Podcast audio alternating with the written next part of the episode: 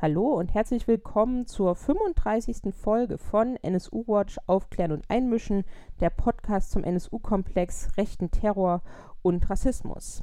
Ja, in der letzten Folge hatte ich angekündigt, dass wir heute über Sachsen sprechen. Das wird erst in der nächsten oder übernächsten Folge der Fall sein. Stattdessen sprechen wir heute über Brandenburg und zwar über den NSU-Untersuchungsausschuss, der in diesem Jahr zu Ende gegangen ist und dazu sitze ich heute zusammen mit Philipp und Torben von dem Podcast Gesprächsaufklärung, der sich genau mit diesem Untersuchungsausschuss auseinandergesetzt hat. 18 oder 19 Folgen lang. Hallo erstmal. Hallo. Ja, der Untersuchungsausschuss in Brandenburg ist Ende 2016 eingesetzt worden und lief eben bis zum Frühjahr, Sommer in diesem Jahr, eben bis zu der vor der Wahl in Brandenburg. Das heißt, der Abschlussbericht des Untersuchungsausschusses liegt inzwischen vor und ja, der Untersuchungsausschuss in Brandenburg war ja etwas bisschen Ungewöhnliches, weil weder hat der NSU hier gewohnt, noch hat der NSU hier gemordet.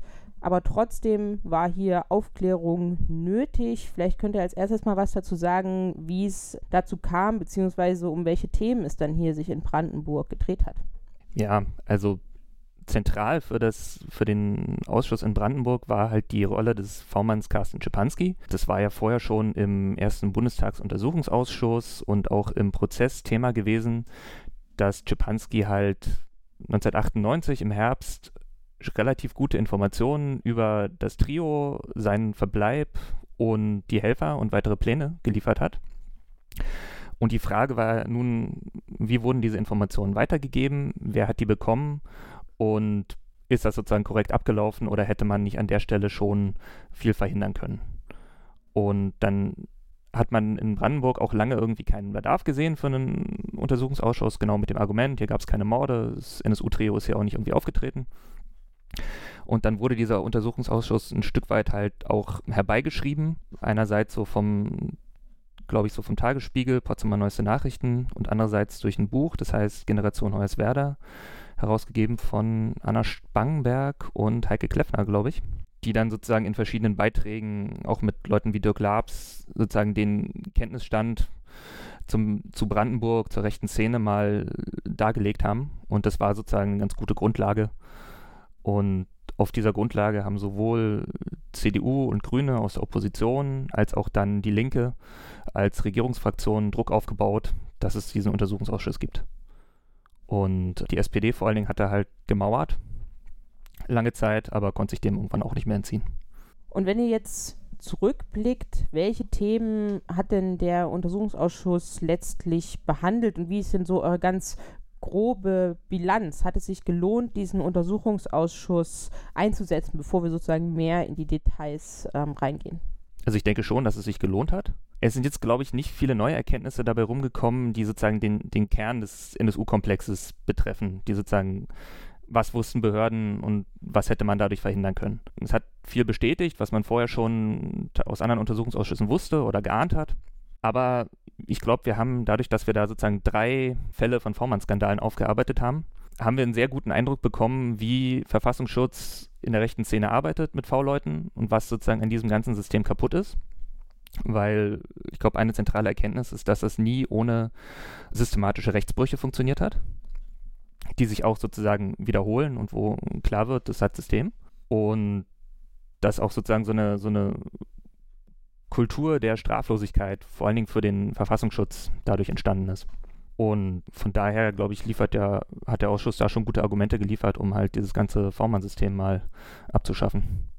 Ja, fangen wir doch mal an mit Carsten Schipanski. Der ist ja, wenn wir den NSU-Komplex betrachten, eine etwas bekanntere Person sozusagen. Er war ja auch im NSU-Prozess vorgeladen, auch sein V-Mann-Führer unter dem Tarnnamen Rainer Görlitz. Beide waren ja im NSU-Prozess als Zeugen vorgeladen und hatten dort ja, unterschiedliche Auftritte. Vor allen Dingen Rainer Görlitz ist ja dadurch in Erinnerung geblieben, dass er verkleidet kam und sich an nichts erinnern konnte, sodass die Nebenklage sogar schon mehrfach gefragt hat, ob es ihm sozusagen körperlich und mental so allgemein gut geht, weil das schon sehr speziell war. Und ja, vielleicht gucken wir erstmal auf die Person Carsten Schipanski. Wie so üblich sind V-Leute im NSU-Komplex nicht irgendwelche sogenannten Mitläufer in der Neo Neonazi-Szene, sondern ganz zentrale Personen. Das gilt ja auch für Carsten Schipanski. Wie sieht denn dessen sozusagen Neonazi-Karriere aus? Was konnte man da im Untersuchungsausschuss und außerhalb dessen äh, über ihn herausfinden? Eins vorweg, was ich gerade vergessen hatte, also ein Grund, warum es diesen Ausschuss gab, war auch diese Performance sowohl von Schipanski, aber vor allen Dingen der V-Mann-Führer in München im Gericht, die halt so unterirdisch war, dass auch das sozusagen dann öffentlichen Druck aufgebaut hat, dem nochmal nachzugehen. Und auch sozusagen die Brandenburger Ministerien mal zu, zu zwingen, zu erklären, warum das so läuft. Aber zu Schipanski. Also Carsten Schipanski ist, also kommt sozusagen aus West-Berlin, Neukölln, ist da aufgewachsen und ist so um die Wendejahre, so 89 ungefähr, in die rechte Szene gekommen. Wie er selbst sagte, über Fußball und Musik. Also da war so 19, 20 Jahre alt ungefähr. Und ist dann zuerst über die Nationalistische Front, war so damals eine der großen rechten Organisationen, die dann nach der Wende auch sehr stark in den Osten expandiert haben. Sozusagen über die ist er politisiert worden, hat sozusagen mit deren Berlin-Chef Andreas Oswald Pohl ein halbes Jahr zusammengewohnt und ist in der Zeit halt irgendwie mit den ersten Straftaten aufgefallen. Ist halt irgendwie, also Volksverhetzung, Tragen verbotener Symbole, ist für solche Sachen in Berlin auch verurteilt worden, hat auch, war auch in Neukölln mal an einem Brandanschlag auf den Bus der Falken beteiligt. Also Neukölln hat ja irgendwie immer noch ein Problem mit Nazis, die da Dinge anzünden. Und das war halt auch irgendwie schon Ende der 80er so. Irgendwie hat in dieser Zeit sich Schipanski angefangen, für den KKK zu interessieren und hat auch schon relativ bald Kontakte ins englischsprachige Ausland, also vor allen Dingen nach Großbritannien und in die USA geknüpft. Und hat dann 1991 angefangen, ein eigenes KKK-Fansign mit dem Namen Feuerkreuz rauszubringen. Gleichzeitig in der Zeit haben ihn seine Eltern irgendwann sozusagen aus der elterlichen Wohnung geschmissen, weil sie mit seinen politischen Einstellungen nicht mehr klarkamen. Er wurde auch bei der Bundespost, wo er gearbeitet hat, entlassen, aus demselben Grund. Und er ist dann irgendwie auch so 1991, 92 nach Königs Wusterhausen gezogen. Und aus sozusagen diesem Interesse für den KKK gab es sozusagen einen, einen, Versuch, wohl auch einen eigenen Ableger in Berlin zu gründen, mit einigen anderen Leuten, zum Beispiel einen Norman Zü, der später auch irgendwie einen Mord begangen hat in Berlin-Charlottenburg. Und da gab es Ende 1991 gab es eine Kreuzverbrennung in Brandenburg in der Nähe von Halbe, die sozusagen Czepanski und Zür irgendwie organisiert haben und da auch ein RTL Filmteam mit eingeladen haben. Und es gab damals halt so einen RTL aktuell Beitrag darüber. Und in der Zeit sind halt auch die Behörden auf Czepanski und auf seinen Fansign irgendwie auf, aufmerksam geworden. Und dann hat man Ende 1991 am 8. Dezember in einer Wohnung, die Czepanski gemietet hatte, wo er irgendwie dann schon ausgezogen war und keine Miete mehr gezahlt hat, hat man eine Kiste gefunden mit Chemikalien und weiteren Flugblättern vom KKK. Und dann gab es ein Ermittlungsverfahren. Und das wurden erst, wurden die wurden sozusagen die Verfahren in Berlin geführt und wurden dann aber beim Generalbundesanwalt zusammengeführt und sagen mit der Frage, haben wir hier eine terroristische Vereinigung? Also, das heißt so um die Jahreswende 1991, 92 ist Czepanski halt irgendwie nach, aus Berlin nach Königs Wusterhausen verschwunden und gleichzeitig interessieren sich halt Behörden ziemlich intensiv für ihn. Und er ist sozusagen zu der Zeit über sein Feuerkreuz sein ist er mit ziemlich vielen Neonazis irgendwie in ganz Deutschland in Kontakt. Und schreibt ihm zum Beispiel ein Stefan Sila aus der Nähe von Buxtehude, dass der irgendwie auch im KKK sei und man mal irgendwie in Kontakt treten sollte. Und angeblich hat ihm Czepanski nie darauf geantwortet. Aber da gibt es sozusagen zahlreiche Verbindungen. Und ich glaube, der Generalbundesanwalt hat irgendwann mal so 33 Personen außer Czepanski, die ihnen da relevant erscheinen. Also mehr als deutlich mehr als die drei, die man irgendwie für eine terroristische Vereinigung braucht. Und dann wird im Februar 1992 gibt es dann eine Hausdurchsuchung durch das Bundeskriminalamt bei Czepanski in Königs Wusterhausen. Er wohnt da zusammen mit einem anderen Nazi, der heißt Erik Otto. Der hat kurz vorher wohl auf Antifas in der Nähe von Zesen geschossen. Also mit einer Kleinkaliberwaffe hat er irgendwie einem Menschen durch den Arm geschossen.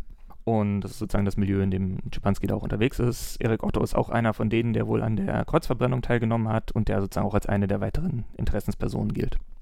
Und dann wird sozusagen Schipanski wird vernommen. Das BKA hatte vorher Hinweise, dass da auch irgendwie Waffen in der Wohnung seien, bis hin zu einer Panzerfaust. Das hat sich dann alles als nicht, nicht wahr herausgestellt. Man hat noch einen Zettel gefunden, Waffenlager ausgeräumt. Aber dann hat man Schipanski über drei oder vier Tage befragt hat keinen Haftbefehl beantragt oder so, sondern er durfte, er musste, glaube ich, ein oder zwei Nächte in, sozusagen in Haft bleiben, konnte dann aber zu den nächsten Vernehmungen auch schon wieder irgendwie zu Fuß erscheinen.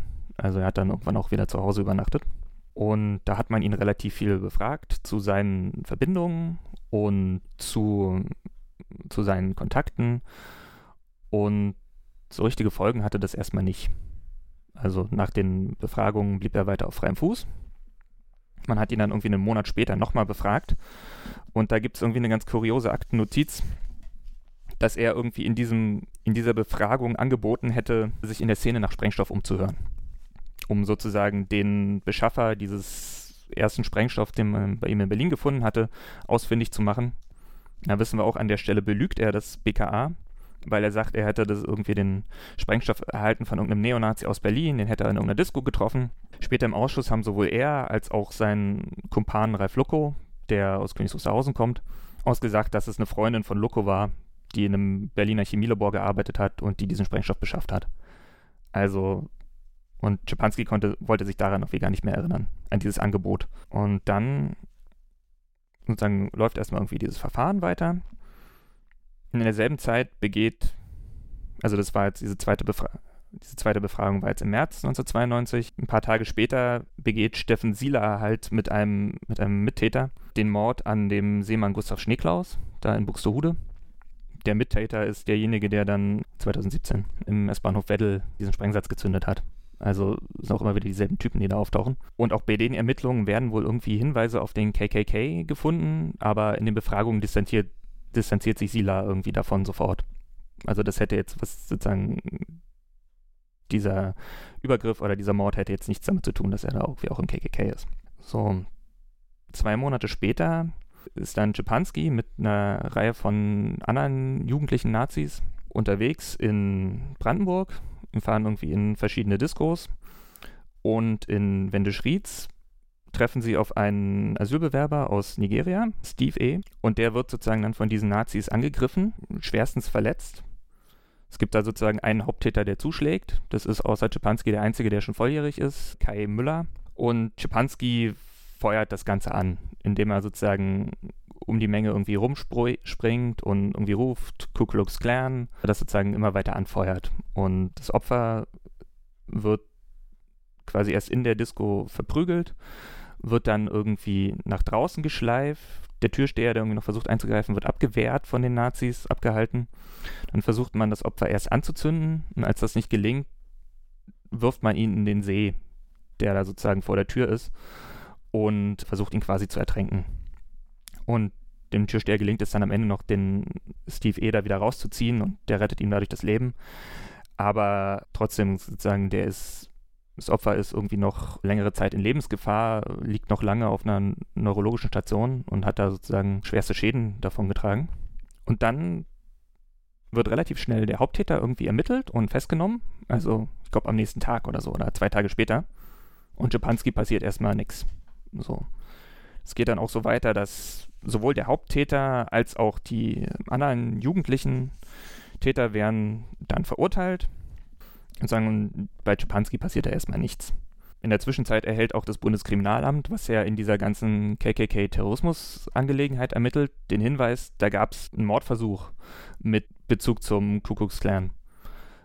Wird da aber irgendwie nicht in das Ermittlungsverfahren aufgenommen. Also da ist man schon an so einem Punkt, wo man sagt, nee, das ist jetzt irgendwie Allgemeinkriminalität oder so, das, dafür fühlen wir uns jetzt hier nicht zuständig.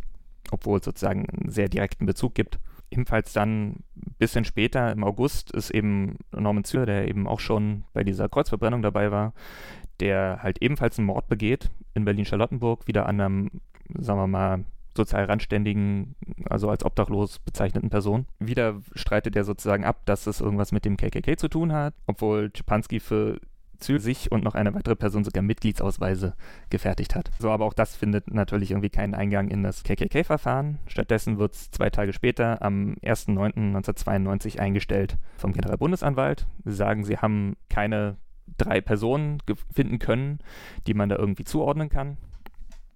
Obwohl, wie gesagt, bis zu 33 irgendwie in Frage kamen. Mit so Leuten wie mit Kai Müller, mit Erik Otto, die ich jetzt hier schon erwähnt habe unter Umständen auch Dennis Mahan aus den USA, so ein KKK-Führer, der halt von den Berliner Nazis eingeladen wurde, der bei dieser Kreuzverbrennung dabei war, der auch sozusagen in diesem RTL-Beitrag irgendwie auftritt. Aber das reicht alles irgendwie dem Generalbundesanwalt nicht und das Verfahren wird irgendwie eingestellt. Teilverfahren werden dann an Landesbehörden abgetreten. Also das Sprengstoffverfahren landet wieder in Brandenburg und wird dann irgendwann später eingestellt. Also man sieht sozusagen sehr deutlich, dass man dieses Verfahren halt also dass man an einem bestimmten Punkt irgendwie entschieden hat, man will dieses Verfahren nicht mehr haben und das wird jetzt alles so lange irgendwie passend gemacht, bis es da kein, keine Grundlage mehr für eine Vereinigung gibt und dass man das halt wieder einstampfen kann. Jetzt kann man sich fragen, warum. Es gibt ein paar Leute, die sagen, Czepanski hat halt zu diesem Zeitpunkt schon vermutlich mit irgendeiner Behörde zusammengearbeitet. Das konnte im Ausschuss jetzt nicht erhärtet werden. So, aber wenn Schipanski mit irgendeiner Behörde zusammengearbeitet hat zu dem Zeitpunkt, dann wird das vermutlich eher eine Bundesbehörde gewesen sein. Das heißt, da hat der Untersuchungsausschuss auch keinen unmittelbaren Zugriff auf die Akten, sondern er ist sozusagen vom Goodwill des Generalbundesanwalts oder des Bundesamts für Verfassungsschutz abhängig, dass diese Akten halt äh, ausgehändigt werden. Und die haben einige Sachen ausgehändigt, es waren auch Zeugen da von denen, aber ob das alles war, ob die Sachen noch vorhanden sind, ist halt alles Spekulation. Ja, das ist ja während des Untersuchungsausschusses aufgekommen, ob Carsten Schipanski schon vorher mit Behörden zusammengearbeitet hat. So habe ich das in Erinnerung, weil eigentlich ist ja die Geschichte, die bis dahin erzählt wurde, dass er sich selber aus dem Gefängnis heraus, in dem er dann äh, später dann doch sitzen wird, selber aus dem Gefängnis heraus angeboten hat, wie er selber meines Erachtens erzählt hat, weil er sich von der Szene abgewandt hat und sozusagen damit Buße tun wollte. Und diese Geschichte konnte ja offensichtlich dann im Untersuchungsausschuss in Brandenburg ein Stück weit in Frage gestellt werden. Wie ging es denn erstmal weiter, nachdem dieses Verfahren gegen den ja, Ku Klux Klan oder sein Ku Klux Klan ein Stück weit gescheitert ist oder einfach gelassen wurde? Ja, also Czepanski hat sich dann halt in den nächsten Jahren relativ viel in der Szene umgetan, hat angefangen, Konzerte zu organisieren, hat halt sozusagen dann das KKK-Zeug ein bisschen sein gelassen, hat sich dann auf eine Kameradschaft in Königs Wusterhausen konzentriert, die hieß United Skins, die sozusagen schon vor seiner Zeit existierte, aber sie haben dann da ein entsprechendes Fansign rausgebracht, über das er mit verschiedenen Leuten in Kontakt gekommen ist, zum Beispiel Henning Klins, der jetzt auch einen anderen Nachnamen hat, aus der Nähe von Brandenburg, der wiederum auch gute Kontakte ins Ausland hatte, über, ich glaube, Marcel Schilf hieß er in Dänemark, dann auch sozusagen Blood and Honor Musik und sozusagen andere Propaganda aus dem skandinavischen und britischen Raum importieren konnte, auch sozusagen Bands und Konzerte organisieren konnte. Und Henning Klins hatte zu dem Zeitpunkt auch schon Kontakt zu Jan Werner, hat mit dem halt auch irgendwie Konzerte organisiert. Und Spansky hatte auch mal kurz irgendwie ein, Label und sie haben mal eine, eine Single oder irgendwie eine Mini von Neue Werte rausgebracht, hatten auch da schon entsprechende Kontakte und haben irgendwie Beiträge von denen, also von Neue Werte, irgendwie im United Skins herausgebracht und waren sozusagen dabei, sich da irgendwie zu vernetzen und auch sozusagen diese Trends aus dem englischsprachigen Raum zu importieren. Also Blood and Honor, Führerloser Widerstand, Turner Diaries, solche Sachen. Und Schipanski ist dann da nochmal irgendwie angeklagt worden, eben weil er ein Konzert organisiert hat. Er ist später auch eingestellt worden. Und dann gab es irgendwie ein, vielleicht war es ein Fehler im System, dass irgendwie eine ziemlich engagierte Staatsanwältin das Verfahren gegen Schipanski wegen Körperverletzung übernommen hat, was sozusagen noch aus diesem Vorfall in Venice aus diesem Mordversuch übrig war. Das hat auch der, da hat auch der Nebenklagevertreter hat da auch Druck ausgeübt und diese Staatsanwältin hat das halt sich angesehen und hat irgendwie die Zeugenaussagen aus dem ersten Prozess gegen den Haupttäter gesehen und hat gesagt, das können wir jetzt hier nicht als Körperverletzung abhandeln. Das muss auch, ein, muss auch als Mordversuch behandelt werden. Und dann ist Czepanski im April 1994, also fast zwei Jahre nach der Tat, dann tatsächlich verhaftet worden. Sitzt zuerst in Königs Wusterhausen in der Untersuchungshaftanstalt, wo er teilweise irgendwie, man kann aus der Untersuchungshaftanstalt mit Menschen auf der Straße reden. Und hat da noch irgendwie Kontakt zu anderen Nazis und so. Also das sind alles seltsame Umstände. Brandenburg irgendwie vier Jahre nach der Wende. Vieles ist irgendwie im Aufbau, im Umbruch und es geht teilweise irgendwie ziemlich kurios zu. Und während Schipanski dann in Haft ist, noch bevor sein Prozess irgendwie beginnt, schreibt er einen Brief an den Brandenburger Verfassungsschutz, in dem er irgendwie um Zusendung des Verfassungsschutzberichtes bittet, weil er da wohl im Jahr zuvor halt irgendwie erwähnt wird und schreibt auch sowas, ah ja, danke, dass Sie bestätigen, dass das Konzert ein Erfolg war und wenn Sie mal über halt die folgenden Themen reden möchten, dann können wir noch mal reden. Er schreibt angeblich auch eine Karte an den Berliner äh, Verfassungsschutz, wobei da konnte er sich irgendwie nicht mehr dran erinnern. Ich glaube, die Karte ist auch gar nicht mehr erhalten, nur noch irgendwo so ein Eintrag in der Registratur, dass sie da wohl angekommen ist oder dass sie in der Haftanstalt abgegangen ist. Weiß man nicht so genau. Aber auf jeden Fall meldet er sich sozusagen beim, beim Landesamt und, bittet, äh, und bietet eine Zusammenarbeit an. Aber lag der Brief dem Untersuchungsausschuss vor? Ist das dort als Dokument eingeführt worden oder vorgehalten worden? Oder wie hat der Untersuchungsausschuss dazu sozusagen gefragt oder wie haben die das behandelt? Also der Brief ist mindestens in Auszügen im Abschlussbericht. Also ich habe es jetzt nicht mehr, gerade nicht mehr parat, aber Czepanski bietet da halt auch so drei, vier Sachen an, worüber man reden könnte. Also auch gerade irgendwie, ich glaube, Verbindungen ins Ausland, auch so Sachen irgendwie, weiß ich nicht, die Russenmafia, die irgendwelche Waffen verkauft, war also so ein Trendthema in den 90er Jahren, wie es jetzt irgendwie arabische Clans sind. So, was, wo man also auch weiß, Behörden sagen, oh, interessant. Also das Dokument ist schon mal sozusagen ja, das, das da, ne? Okay. Was weiß man denn dann? Gibt es Antwort auf diesen Brief? Gibt es Antwort auf diese Karte?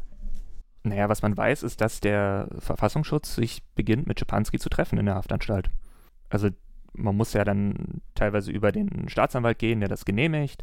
Man muss sozusagen über die Mitarbeiter in der Haftanstalt gehen, die das möglich machen, dass er da irgendwie man sich in Besuchsräumen treffen kann, dass der Verfassungsschutz da auch irgendwie legendiert auftreten kann. Schipanski kriegt irgendwann eine äh, Telefonerlaubnis, dass er irgendwie, weiß ich nicht, einmal die Woche oder so einen Sozialarbeiter in Berlin anrufen kann. Und der Ausschuss hat dann halt irgendwann geklärt, dass das eine Legendierung war vom, ich glaube, es war der Referatsleiter des Referates Beschaffung beim Brandenburger Verfassungsschutz. Und ja, da entsteht dann halt eine Zusammenarbeit. Ab dann ist belegbar, dass Czepanski ein V-Mann ist. Wobei er nie so eine förmliche Erklärung über die Zusammenarbeit unterschreibt oder man zumindest keine findet.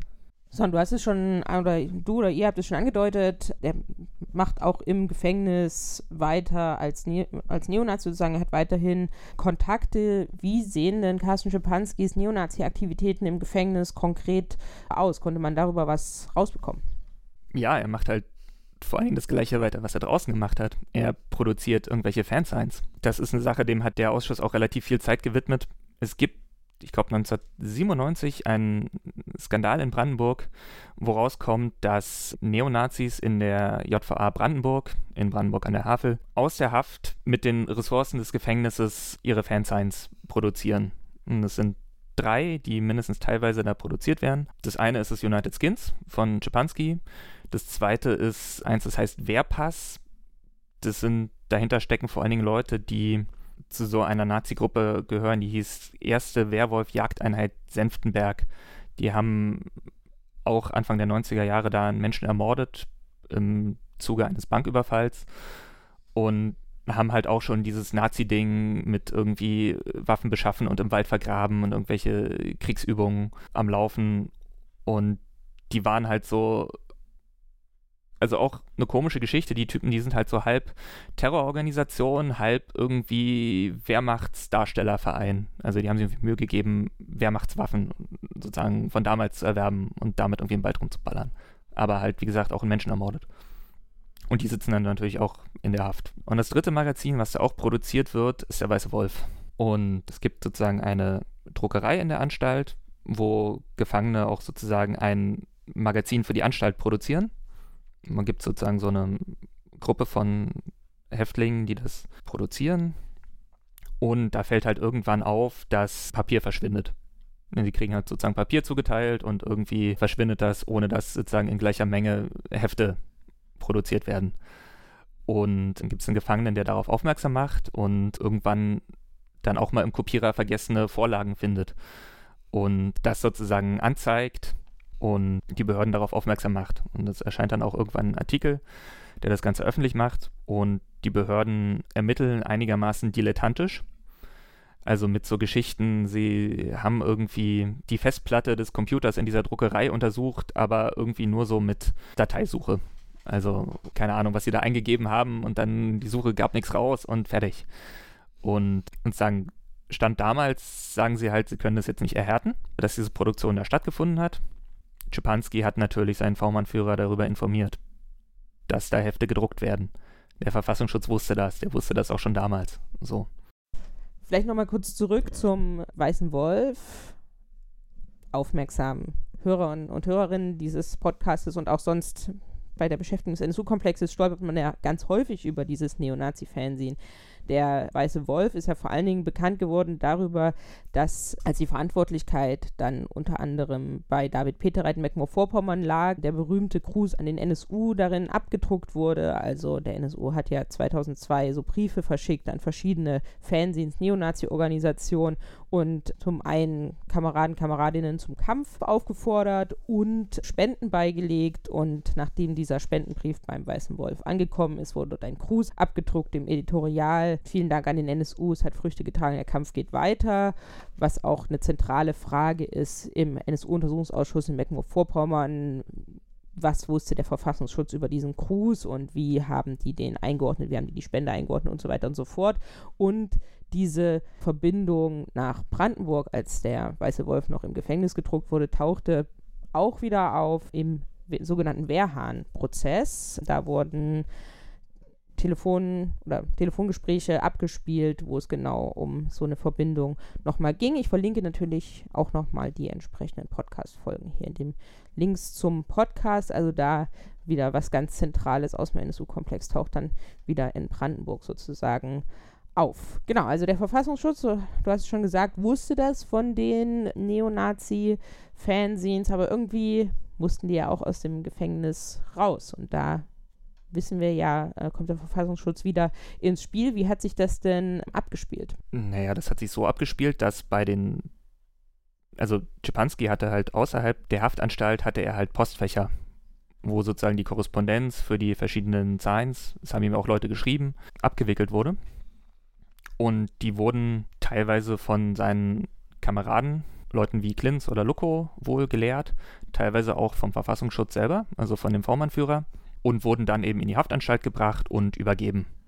Und man hat da entsprechende Absprachen mit der Leitung der Haftanstalt getroffen, dass Schipanski sowohl bei der Postkontrolle ausgenommen wurde, die dann die angeordnet wurde, weil es eben diese Vorfälle gab. Da gab es dann irgendwie einen bestimmten Beamten, der das sozusagen pro forma gemacht hat, aber halt nicht wirklich. Es wurden teilweise halt Tüten mit Dokumenten übergeben. Da waren eine Reihe von Leuten in der Haftanstalt, die sich im Ausschuss auch alle nicht sehr gut erinnern konnten. Und die V-Mann-Führer waren da involviert, da sozusagen, ja, Dokumente weiterzugeben. Und zumindest das United Skins wurde wahrscheinlich auch nicht komplett in der Haftanstalt gedruckt aber zumindest Teile wurden da irgendwie zusammenkopiert und dann wurde es irgendwie nach außen gegeben und nach außen gedruckt. Die anderen Magazine waren teilweise sogar irgendwie komplett da gedruckt. Da gab es dann Häftlinge, die irgendwie zu diesem Kreis gehörten, die arbeiteten im sogenannten Möbeltransportkommando, was sozusagen eine Möglichkeit hatte, auch größere Dinge nach außen zu tragen. Und so war es halt möglich, da Dinge aus der Haftanstalt rauszuschaffen. Czepanski hatte ja auch über seine verschiedenen Postfächer Kontakte nach Großbritannien und war sozusagen auch involviert in diese Spaltung der Blood and Honor Bewegung, die sozusagen in Großbritannien da stattfand.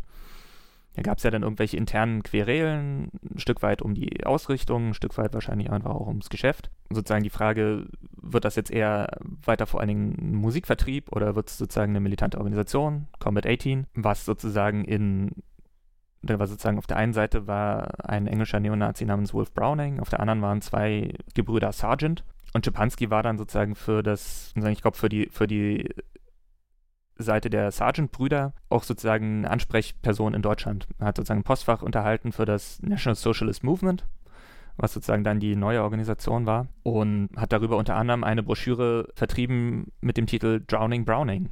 Sozusagen Mordaufrufe in den internen Kämpfen der britischen Neonazis. Es gab in dem Zusammenhang dann tatsächlich auch Morde. Also, sozusagen, Schipanski war sehr weit vernetzt und damit eigentlich für Behörden ziemlich interessant. Und deshalb Oder weiß nicht, ob deshalb, aber auf jeden Fall hat man da sozusagen sehr viel zugelassen.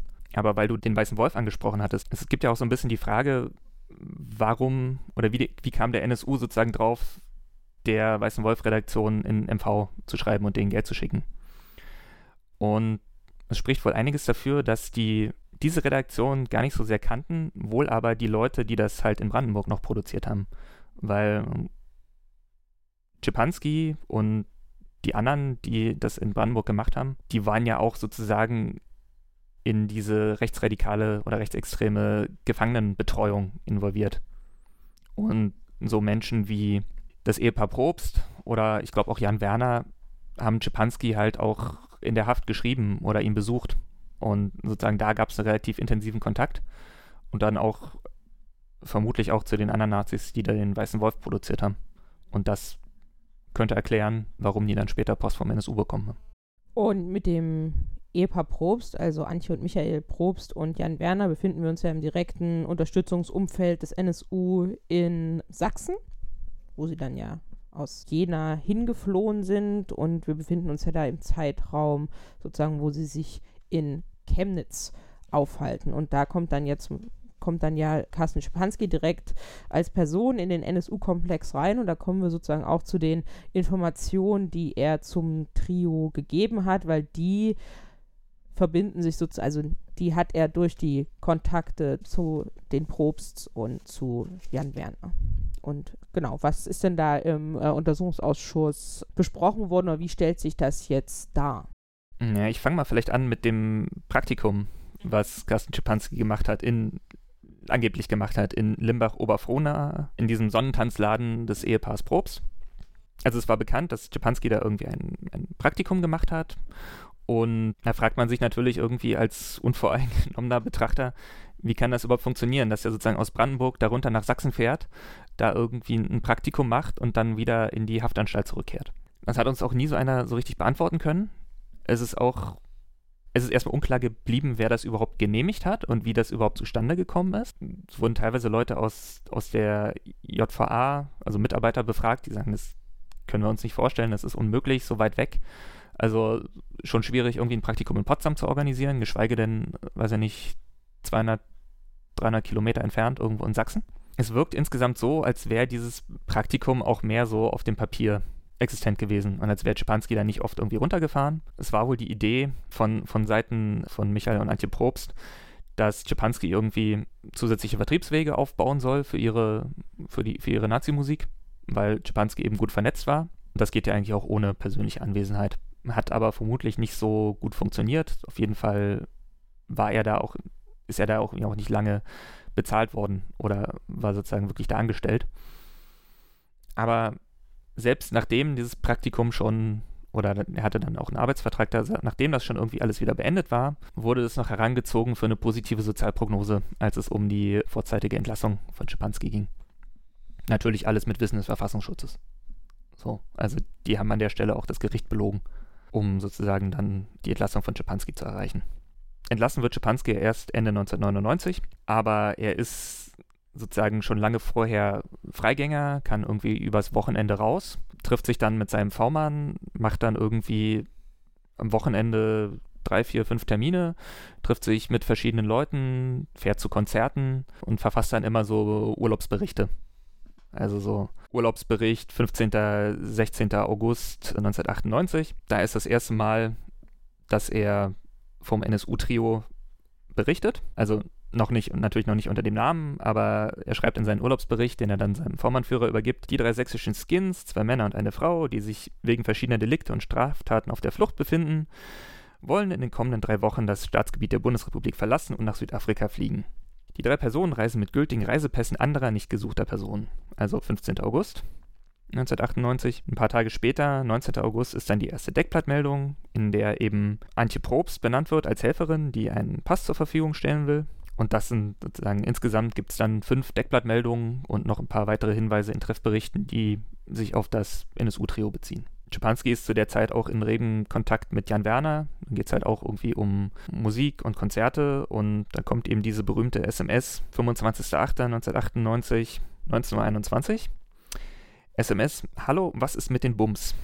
Die Werner an Schipanski schickt. Und das ist ja schon im Bundestags-NSU-Untersuchungsausschuss ge gewertet worden als ein Hinweis auf Waffen, auf eine Waffenbeschaffung. Schipanski berichtet auch kurz danach in der Deckblattmeldung, dass Jan Werner eben auf der Suche nach Waffen ist für das Trio. Und dann hat der Ausschuss sich sozusagen der Frage gewidmet, wie man diese SMS jetzt interpretieren soll und welche Relevanz die eben hat. Es gab dann so ein paar steile Thesen, dass mit Bums ja vielleicht auch keine Waffen gemeint sind, sondern irgendwie CDs einer Band, witzigerweise eher einer, einer linken Punkband, weil es gäbe wohl sozusagen vergleichbare SMS, in denen halt steht, hallo, was ist mit den Onkels, die Jan Werner verschickt hat, die aber nicht an Schipanski gingen. Also das ist alles sehr dünn. So, dann hat man überlegt, was gibt es sonst für Synonyme für Waffen, die irgendwie in dem Zusammenhang, also in, in der Szene verwendet werden. da gibt es später Fälle, da ist dann von Spielzeug und Angeln die Rede. Das Wort Bums taucht nicht nochmal auf, sozusagen als Synonym. Also das ist alles sehr unklar. Die SMS war natürlich auch im NSU-Prozess viel Thema. Da ging es sozusagen darum, hat äh, Carsten Schipanski die bekommen, hat er sie an seinen V-Mann-Führer weitergegeben und das ist alles auch so ein bisschen unklar geblieben, weil es an dem, also Rainer Görlitz hat dann angegeben, an dem Tag hätte man irgendwie Carsten Schipanski ein neues Handy besorgt und das sozusagen umgeschaltet und die SMS und ist hat sozusagen gesagt, ja, da die SMS sei nie angekommen, eventuell. Aber das Wichtige daran ist ja, oder wie man auf die SMS überhaupt gekommen ist, ist ja, dass Jan Werner überwacht wurde. Also es sind die ganzen SMS-Protokolle ohne Ende aus der Überwachung von Jan Werner im Lanzer-Verfahren. Und daher stammt das. Und das Auffällige an diesem SMS ist ja, dass danach viel, also fehlen einfach ein paar äh, Stunden mitgeschriebener SMS, was ungewöhnlich ist, weil Jan Werner wohl wirklich ein SMS-Vielschreiber war und deswegen steht diese SMS natürlich nochmal besonders heraus. Und man hat in dieser Überwachung dann festgestellt, dass dann plötzlich ein Handy, was aufs Innenministerium Brandenburg gemeldet wurde, das war das Auffällige auch an dieser SMS damals, denn das Handy von Carsten Schipanski lief sozusagen über das Innenministerium in Brandenburg und da werden Behörden natürlich sozusagen hellhörig, wenn die plötzlich in ihren TKÜs, also den technischen Überwachungen, ähm, auf Behördennummern und so weiter stoßen. Also das zu diesem Komplex noch hinzu. Also es ist sehr, kompl sehr kompliziert oder äh, hängt irgendwie viel dran und ist deswegen auch in unterschiedlichen Aufklärungsgremien Thema gewesen und liegt auch nahe.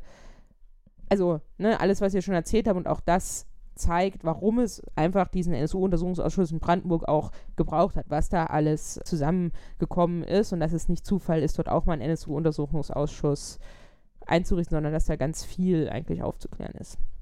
Man weiß sozusagen, Czepanski trifft sich an dem besagten 25.08. um 15 Uhr, also zwischen 15 und 20 Uhr mit seinem V-Mann. 15 Uhr wird er aus der Haftanstalt in Brandenburg abgeholt. Man fährt nach Potsdam, geht zu einem Elektronikladen, kauft zwei neue Handys circa 16 Uhr. Das letzte ausgehende Gespräch von diesem Handy war irgendwie so 16.25 und das ist auch die Geschichte, die wir im Ausschuss gehört haben. Das Handy wurde danach eingezogen, ausgeschaltet, nie wieder angeguckt, vermutlich vernichtet oder weiß ich nicht, ob es gebraucht weiterverkauft wurde. Sozusagen dem der Brandenburger Verfassungsschutz sozusagen hat da hat von dem, was wir so gesehen haben, da durchaus einen Mangel von Kompetenz produziert, wo es durchaus vorstellbar ist, dass sie dieses Handy tatsächlich nicht ausgewertet haben. Also, ich meine, sie haben es ja halt auch sozusagen auf, es war über ihr eigenes Ministerium ohne Legende irgendwie angemeldet. Von daher halte ich das für durchaus plausibel, dass die nicht, dass diese SMS nie gelesen wurde. Trotzdem haben wir immer noch irgendwie fünf Deckblattmeldungen, in denen inhaltlich sozusagen nicht viel anderes steht. Der Hinweis, dass dieses Handy sozusagen aufgefallen ist, der kam übrigens schon am 17.07.98 vom Bundesamt für Verfassungsschutz. Die hatten das irgendwo in einer TKÜ mitgekriegt und haben die Brandenburger gewarnt. Und die haben sich darauf sozusagen einen Monat später entschieden, dieses Handy jetzt mal einzuziehen. Und so kam es wohl dazu. Erst im November hat der Mobilfunkanbieter auch dem Thüringer Landesamt mitgeteilt, die ja sozusagen Jan Werner irgendwie überwachten wegen der Suche nach dem Trio, dass, das, dass diese Nummer auf das Brandenburger Innenministerium angemeldet war. Also das BFV war da irgendwie schon schneller und hat die, hat die Brandenburger gewarnt und die Thüringer haben das sozusagen später erst mitbekommen. Also es lässt sich feststellen, dass der Verfassungsschutz ja auch an anderen Stellen, aber eben in Brandenburg sehr wohl etwas über das NSU-Trio, damals geflohenes Skinhead-Trio oder Skinhead-Trio aus Sachsen, unterschiedliche Bezeichnungen, aber dass da Informationen angekommen sind. Und eigentlich ist es ja so, dass wenn ein V-Mann aus einem Bundesland über Neonazis aus anderen Bundesländern berichtet, dass dann die Deckblattmeldungen an die jeweiligen Landesämter weitergegeben werden. Das ist der eine Weitergabeweg. Und dann, wenn es sich sozusagen um Straftaten handelt, muss der Verfassungsschutz das der Polizei melden denn der Verfassungsschutz kann ja selber keine strafrechtlichen oder keine Strafverfolgung machen, sondern nur beobachten, Informationen sammeln. Und das wäre natürlich der Punkt gewesen, deswegen auch so wichtig, möglicherweise dem NSU-Kerntrio habhaft zu werden, die zu verhaften, damit alle Morde, Anschläge, einige Banküberfälle zu verhindern. Wir wissen, dass das nicht passiert ist. Wo sind denn die Informationen nach dem, was der Brandenburger Untersuchungsausschuss rausbekommen hat oder dem, was ihr wisst, wo sind die denn versickert? Was ist mit diesen total wichtigen Informationen, die sind in Sachsen und die bewaffnen sich, die sind auf der Suche nach Waffen, also die zentralen Informationen. Was ist denn damit eigentlich passiert? Naja, erstmal sind die Informationen halt nicht versickert, sondern es ist eigentlich das passiert, was man beim Verfassungsschutz irgendwie erwarten würde. Man hat diese Deckblattmeldung verfasst, sozusagen von der, von der Beschaffung sozusagen vom Referat Beschaffung, was in die V-Leute führt, hat das weitergegeben an das eigene Referat Auswertung, was halt irgendwie Dinge auswerten und zusammenfassen soll. Ein Sachbearbeiter hat sich hingesetzt, hat einen Vermerk geschrieben, hat nochmal zusammengefasst, das stand in den Meldungen und hat daraus ein paar Schlüsse gezogen. Und sagen, um das nochmal zeitlich einzuordnen, am 9.9. kommt die zweite Deckblattmeldung von Schipanski, in der halt drin steht, Jan Werner hat Kontakt zu dem Trio, äh, soll den Auftrag haben, die drei Skinheads mit Waffen zu versorgen. Fünf Tage später, 14.9., setzt sich eben der Sachbearbeiter Michael Ackrat, ist ein Deckname, soweit ich weiß, hin und fertigt den Vermerk und sozusagen zieht da schon irgendwie die richtigen Schlüsse. Das Ganze ist unter dem Titel Vermerk zu möglichen Bezügen dreier aus Thüringen stammender abgetauchter Rechtsextremisten, Strich Rechtsterroristen. Fasst dann, wie gesagt, nochmal die Quellenmeldungen zusammen oder die Deckblattmeldungen und sagt, es wird angeregt, erneut in dieser Angelegenheit das BV, das LV Sachsen und das LV Thüringen zu kontaktieren. Eine Möglichkeit, zu den drei Gesuchten zu gelangen, könnte darin bestehen, wenn die oben genannten Probst und Werner durch Spezialkräfte observiert würden. Ferner könnte die Quelle zu weiteren Erkenntnissen in dieser Angelegenheit befragt werden. Auch sollte zusammen mit V-4, das ist irgendwie eine andere Abteilung des Innenministeriums, vermutlich der Staat oder der Staatsschutz, geprüft werden, ob und wenn ja, welche Informationen an die Polizei weitergeleitet werden können. Anmerkung. Inwiefern die drei Gesuchten bei einem Scheitern des Überfalls auch von der Schusswaffe Gebrauch machen und eventuell Menschen töten könnten, ist hier nicht bekannt. Der Fall Kai Diesner zeigt aber, dass derartiges in der rechtsextremistischen, rechtsterroristischen Szene nicht grundsätzlich ausgeschlossen werden kann. Man hat im Grunde genau die Schlüsse gezogen, die man hätte ziehen müssen. Es ist halt auch beinahe so eingetreten im Dezember in Chemnitz beim Überfall auf den Edeka-Markt. Der erste irgendwie, der dem NSU-Trio zuzuordnen ist. Da wird auf einen Menschen geschossen, glücklicherweise nicht getroffen, aber es hätte auch anders ausgehen können. Und sozusagen noch mit dem, hier sozusagen mit dem Beispiel von Kai Diesner, der irgendwie ein Jahr zuvor in Berlin einen Buchhändler angeschossen hat und dann einen Polizisten getötet hat, hat man sozusagen auch klar irgendwie die, die Gefahr vor Augen. Das steht alles in diesem Vermerk. Und der Vermerk endet eben damit, dass der Sachbearbeiter vorschlägt, den Vermerk dem Leitern der Referate Beschaffung und Auswertung zur Kenntnis zu geben und dem Abteilungsleiter der Abteilung 5. Das ist der Brandenburger Verfassungsschutz, ist kein eigenes Landesamt, ist nur eine Abteilung im Innenministerium. Aber sozusagen dem Verfassungsschutzchef müsste diese, sollte dieser Vermerk auch vorgelegt werden. Und dann sind auf diesem Vermerk allerdings handschriftliche Notizen und Streichungen. Da hat der Referatsleiter den Hinweis gestrichen, dass an V-4, also den Staatsschutz, vermutlich weiterzuleiten und hat auch gestrichen, das an den Abteilungsleiter, also den Chef des Verfassungsschutzes, weiterzuleiten. Und hat dann notiert, dass man dazu mit Thüringen und Sachsen Kontakt aufnimmt und dem BFV und im Übrigen die Angelegenheit mündlich mit dem Abteilungsleiter erörtert wurde. Das ist sozusagen der Referatsleiter der Abteilung oder des, des Referates Auswertung, Jörg Milbrath. Der wurde dazu halt auch im Ausschuss befragt, warum er das gestrichen hat und hat sozusagen gesagt, sozusagen Kraft seiner Autorität Es ist sozusagen sein Job, das zu tun, die Vermerke der Sachbearbeiter sozusagen zu überprüfen oder irgendwie dann zu entscheiden, was damit geschieht. Und es sei auch gar nicht nötig gewesen, das dem Abteilungsleiter vorzulegen, weil der hätte ja auch die Deckblattmeldung gesehen und könnte ja dieselben Schlüsse eigentlich auch ziehen, so braucht er ja irgendwie keinen Vermerk für. Dann braucht man eigentlich auch kein ganzes Referat Auswertung, sozusagen, wenn der Abteilungsleiter das selber machen kann. Und im Übrigen wäre das ja irgendwie Sache von äh, Sachsen und Thüringen gewesen, da irgendwie Behörden, also Strafverfolgungsbehörden zu informieren. Und im Übrigen hätte er das ja dann mündlich mit dem Abteilungsleiter erörtert und hätte das in einen größeren Kontext eingebettet. Ich konnte nicht mehr sagen, welcher Kontext das war. Also man wollte sich sozusagen darauf verlassen, man schickt die Deckblattmeldung nach Thüringen und Sachsen und die werden schon die, auch dieselben Schlüsse daraus ziehen. Oder wie war der Plan des Abteilungsleiters? Ja, die Deck, also die Deckblattmeldungen sind auf jeden Fall weitergegeben worden in diesem Verfassungsschutzverbund. Das heißt, Thüringen, Sachsen und der, das BV haben die auch irgendwie bekommen. Die Frage ist ja an der Stelle, sozusagen der Brandenburger Verfassungsschutz hat hier Kenntnisse über geplante Straftaten erhalten. So sozusagen ziemlich konkrete Kenntnisse. Und nach dem Verfassungsschutzgesetz hätte er die eigentlich auch selbst an Strafverfolgungsbehörden weitergeben müssen. Der Verfassungsschutzchef zu der Zeit, Förster, wurde im Ausschuss mit diesem Vermerk und mit den Notizen konfrontiert und hat erstmal gesagt, er hat das nie gesehen, Ihm ist auch nicht mehr erinnerlich, dass er das irgendwie mündlich erörtert bekommen hätte. Und hat auch gesagt, er hätte keinen Spielraum gehabt. Er hätte das an Strafverfolgungsbehörden, an die Polizei, an die Staatsanwaltschaft weitergeben müssen. Auch auf die Gefahr hin, dass dadurch die Quelle verbrannt wird. Und er sehe da sozusagen absolut keinen Spielraum. So. Und äußert sein Bedauern, dass er das halt damals irgendwie nicht vorgelegt bekommen hat. Und äußerte den Verdacht, dass in seiner Behörde es Bedenken gab, dass er äh, es Bedenken gab, dass er den V-Mann Schipanski vielleicht abschalten könnte. Weil Förster hat es so dargestellt, im Verfassungsschutz Brandenburg galt Schipanski als die Top-Quelle, so die beste, die sie haben.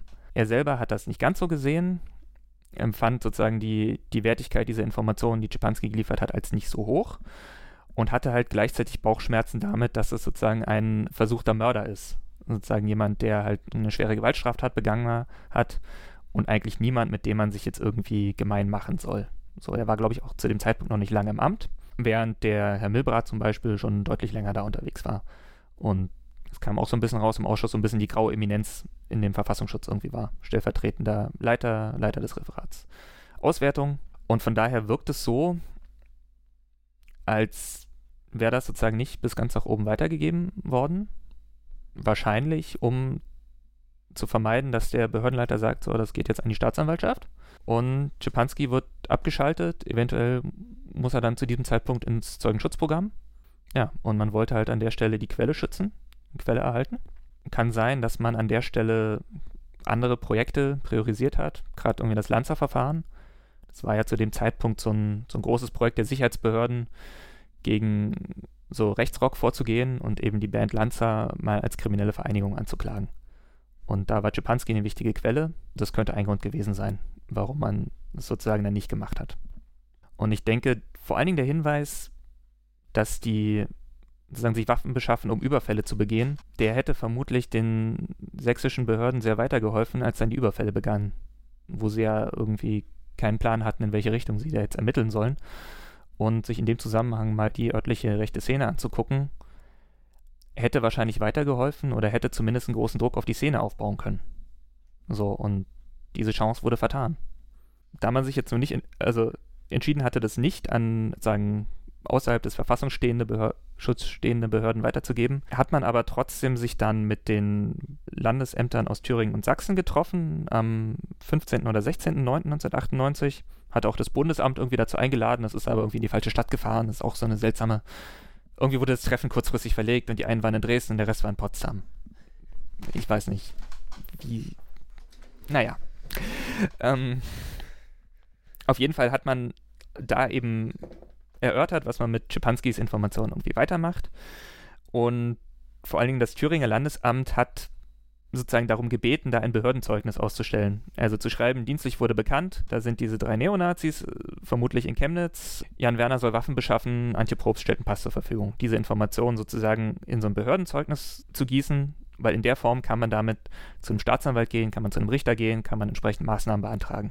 Thüringer LKA, was zu dem Zeitpunkt ja auch irgendwie nach dem Trio gefahndet hat, wurde am Ende nur mündlich informiert vom Thüringer Verfassungsschutz und hat auch immer darauf gedrängt, da jetzt sozusagen mal was Schriftliches in die Hand zu bekommen, mit dem man irgendwie arbeiten kann.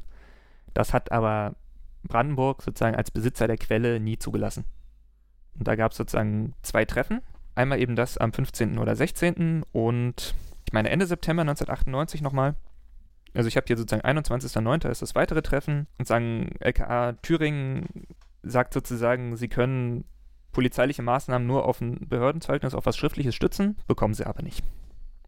So, in der Zeit liefert Czepanski noch drei weitere Deckblattmeldungen und noch zwei Treffberichte, wo das NSU-Trio erwähnt wird, aber jetzt ohne wesentliche neue Informationen. Und sagen, Jan Werner ist immer noch auf der Suche nach Waffen, ist sozusagen der letzte Stand. Und es ist zumindest nicht die Rede davon, dass er zu dem Zeitpunkt Erfolg hatte. Wie gesagt, im Dezember spätestens hat das Trio Waffen.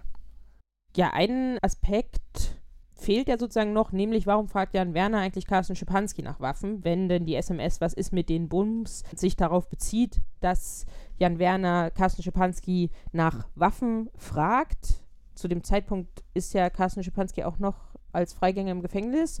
Und wieso denkt er denn, dass Carsten Schipanski Zugang zu Waffen hat? Ja, also nachgewiesen ist, dass Schipanski später, so ums Jahr 2000 herum, durchaus seine Finger in Waffengeschäften drin hat. Das führt dann auch ziemlich direkt zu seiner Abschaltung. Aber es gibt schon, es gibt mehrmals Deckblattmeldungen von ihm, dass er mit einem Bekannten nach Sachsen fährt und der ihm erzählt, ja, er kann von befreundeten Jägern irgendwie Schusswaffen besorgen und kann die irgendwie an Leute aus der Szene verkaufen. Oder Schipanski behauptet gegenüber anderen Nazis auch mal, er hätte im Knast Kontakte bekommen, über die sich Waffen beschaffen lassen. Und von daher ist sozusagen da ein Zugang, zum, also ein Zugang von Schipanski zu Waffen zumindest wahrscheinlich. So, was dem so ein bisschen entgegenspricht, ist, dass er die Waffengeschäfte, in die er am Ende im Jahr 2000 involviert war, auch direkt gemeldet hat. Und das sozusagen direkt dazu geführt hat, dass es da polizeiliche Maßnahmen gab. Es ging dabei um also Schipanski hat sozusagen um das Jahr 2000 sozusagen mit, wieder mit Ralf Lucko aus Königs Wusterhausen zu tun gehabt und mit Berliner Neonazis, unter anderem mit Nick Greger oder auch mit Uwe Menzel aus Potsdam, der sozusagen als Musiker immer noch unterwegs ist auf Neonazi-Festivals. Und da wird sozusagen im Jahr 2000 zum Beispiel ein Telefonat von Menzel und einem anderen Potsdamer Nazi, Dirk Horn, abgehört, wo die sich darüber unterhalten, dass sie mit Schusswaffen eine linke Demo in Potsdam angreifen wollen. Daraufhin gibt es halt einen polizeilichen Zugriff und es werden Schusswaffen gefunden.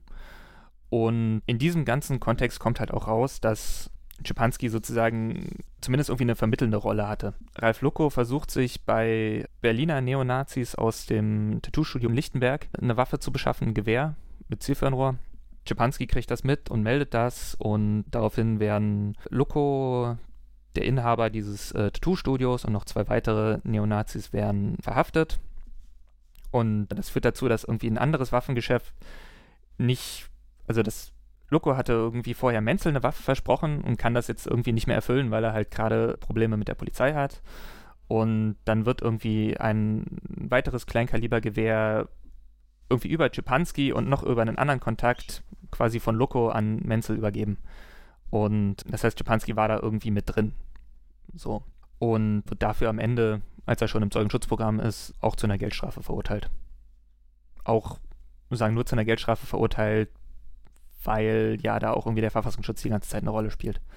Das ist auch so ein, so ein bekanntes Muster, dass dann auch Richter sagen, äh, wir sind jetzt ja nicht mehr so sicher, wer jetzt hier irgendwie wen anstiftet. Aber ja, sagen, dagegen spricht, also sagen dagegen, dass, dass Schipanski jetzt selber irgendwie Waffen beschafft oder vermittelt hat, spricht halt einerseits, dass er soweit wir es sehen können, Nachrichten ehrlich ist. Also er sozusagen alles berichtet, nicht zurückhält wie andere V-Leute. Und es wird im Untersuchungsausschussbericht sozusagen auch argumentiert, dass er, dass es ja für ihn ein enormes Risiko bedeutet hätte, da irgendwie mit Waffen erwischt zu werden. So, man muss aber auch sagen, Schipanski hätte es da vielleicht gar nicht gebraucht, sozusagen, weil es gibt sozusagen in der Berlin-Brandenburger Szene gibt es halt durchaus Zugang zu Waffen. Gerade zum Beispiel über dieses Tattoo-Studio, über den Besitzer, Betreiber, über den Schipanski halt auch berichtet, der macht irgendwie Geschäfte mit organisierten Kriminellen, kann da irgendwie Waffen besorgen und hat auch Kontakt so zu den Vandalen, also so Berliner, Ostberliner Neonazi-Gruppierung und ist halt auch irgendwie ein direkter Bekannter von Uwe Menzel oder ist halt in dem Tattoo-Studio arbeitet wohl eine Freundin von Jan Werner, steht im Heimatschutzbuch. Also da hätte sozusagen Czepanski nicht unbedingt gebraucht als Bindeglied, aber das hat sich halt auch, glaube ich, auf Berliner Seite keiner je so richtig angeguckt. Also zumindest wüsste ich nicht davon.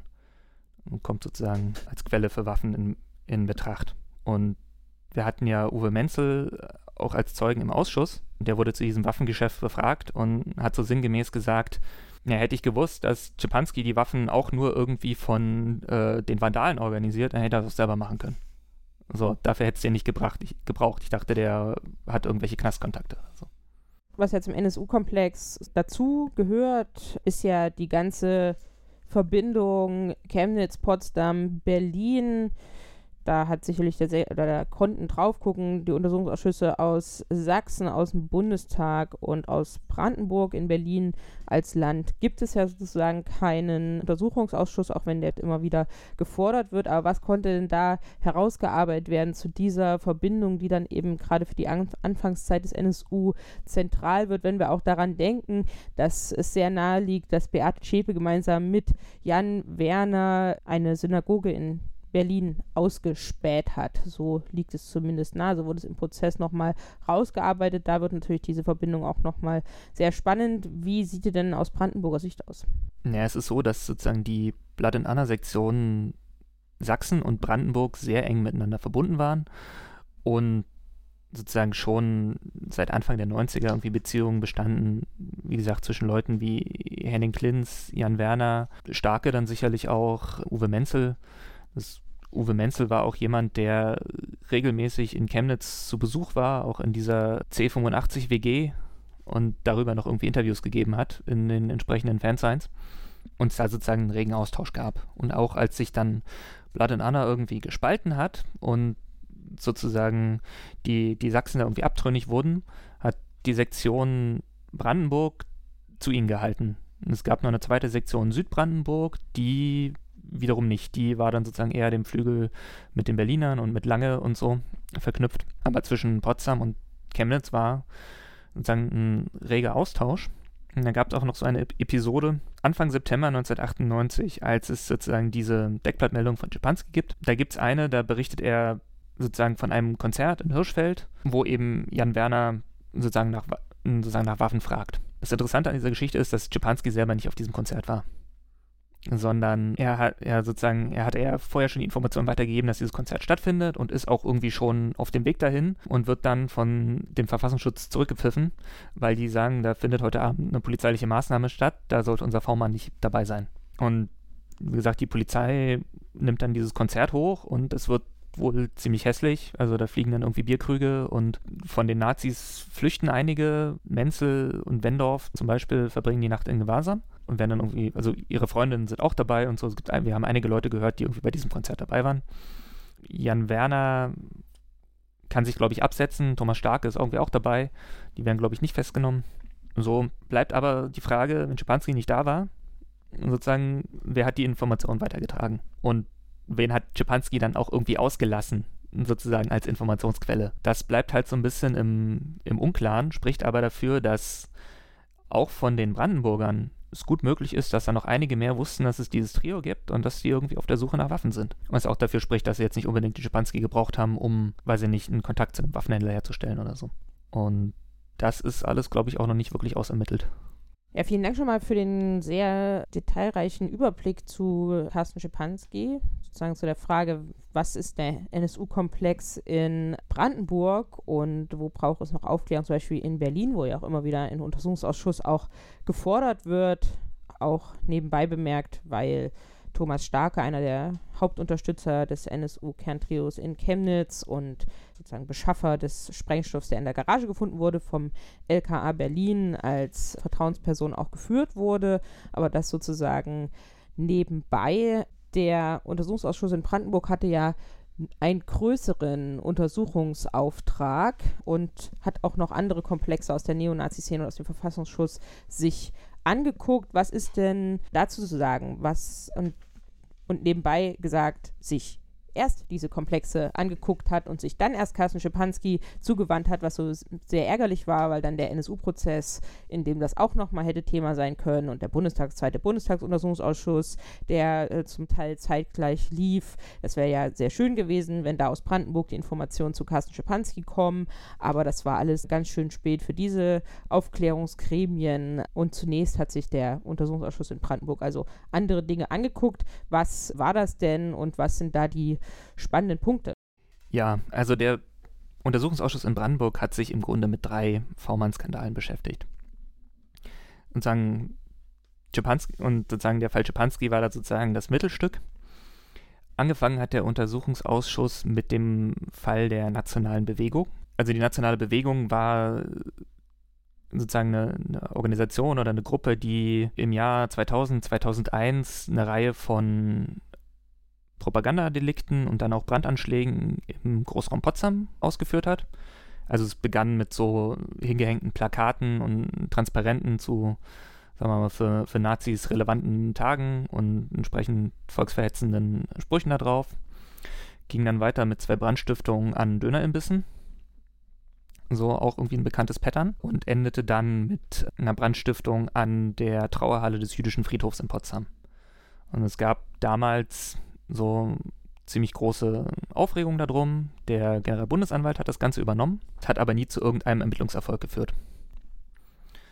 Und es ist schon irgendwie kurios, wie der Ausschuss überhaupt zu diesem Thema gekommen ist. Dann, der Ausschuss hat halt sozusagen im Herbst 2016 die ersten Anhörungen gemacht, erstmal mit Experten. Und also da waren auch Leute wie Dirk Labs, Fritz Burschel, Antonia van der Behrens und so waren alle da. Die Vorsitzenden von einigen anderen Untersuchungsausschüssen waren da. Und dann war auch der Generalstaatsanwalt, äh, Generalstaatsanwalt des Landes Brandenburg, Erado Rautenberg, da, der eigentlich sozusagen als ein sehr versierter Kämpfer auch gegen Rechts- und rechte Strukturen gilt und da eigentlich einen, einen guten Ruf hat.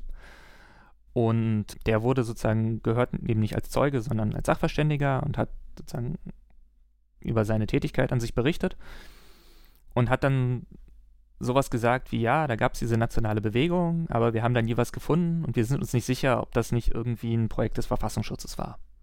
Und das ließ natürlich erstmal alle aufmerken, oh, was, was haben wir denn hier? Ein, ein Zellerloch in Brandenburg. Also so irgendwie so eine vom Verfassungsschutz inszenierte Aktion als man weiß es nicht, als Honeypot, so um irgendwie Nazis anzulocken. Es wirkte alles ein bisschen komisch.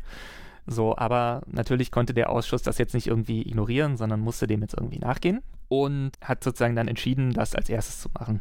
So, ein Argument, was ich, was ich verstehen kann dafür, was man mir gesagt hat, war, sie mussten für den, um Czepanski aufarbeiten zu können, mussten sie erstmal die, die Akten, die sie da ja gerade erst erhalten hatten oder sozusagen im, im Begriff waren, überhaupt zu bekommen, muss man erstmal irgendwie sichten und sich einarbeiten, bevor man da irgendwelche Zeugen hören kann.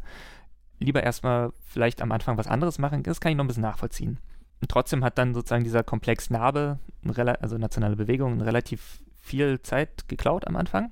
Ich habe dann auch so ein bisschen den Verdacht, dass, dass es sozusagen da auch einen, sagen wir mal, politischen Hintergrund gab. Der Fall Czepanski, so 98 bis 2000 spielt zu Zeiten, als die SPD den Innenminister gestellt hat in Brandenburg, glaube ich sogar alleine regiert hat und sozusagen die ganze politische Verantwortung irgendwie bei denen gelandet wäre. In 2000 gab es halt einen Regierungswechsel und dann eine große Koalition in Brandenburg mit einem CDU-Innenminister, Schönbohm, und sozusagen der Fall Nationale Bewegung spielt eben nach diesem Amtswechsel, sodass an der Stelle auch mal die CDU die politische Verantwortung übernommen hätte. Und wie gesagt, die SPD hat ja am Anfang eh gemauert bei dem Untersuchungsausschuss und um na, so ein bisschen die, die Schuld zu verteilen, so wirkte das so ein bisschen auf mich, hat man dann halt gesagt, okay, schauen wir uns mal auch was an, wo die anderen auch was abkriegen.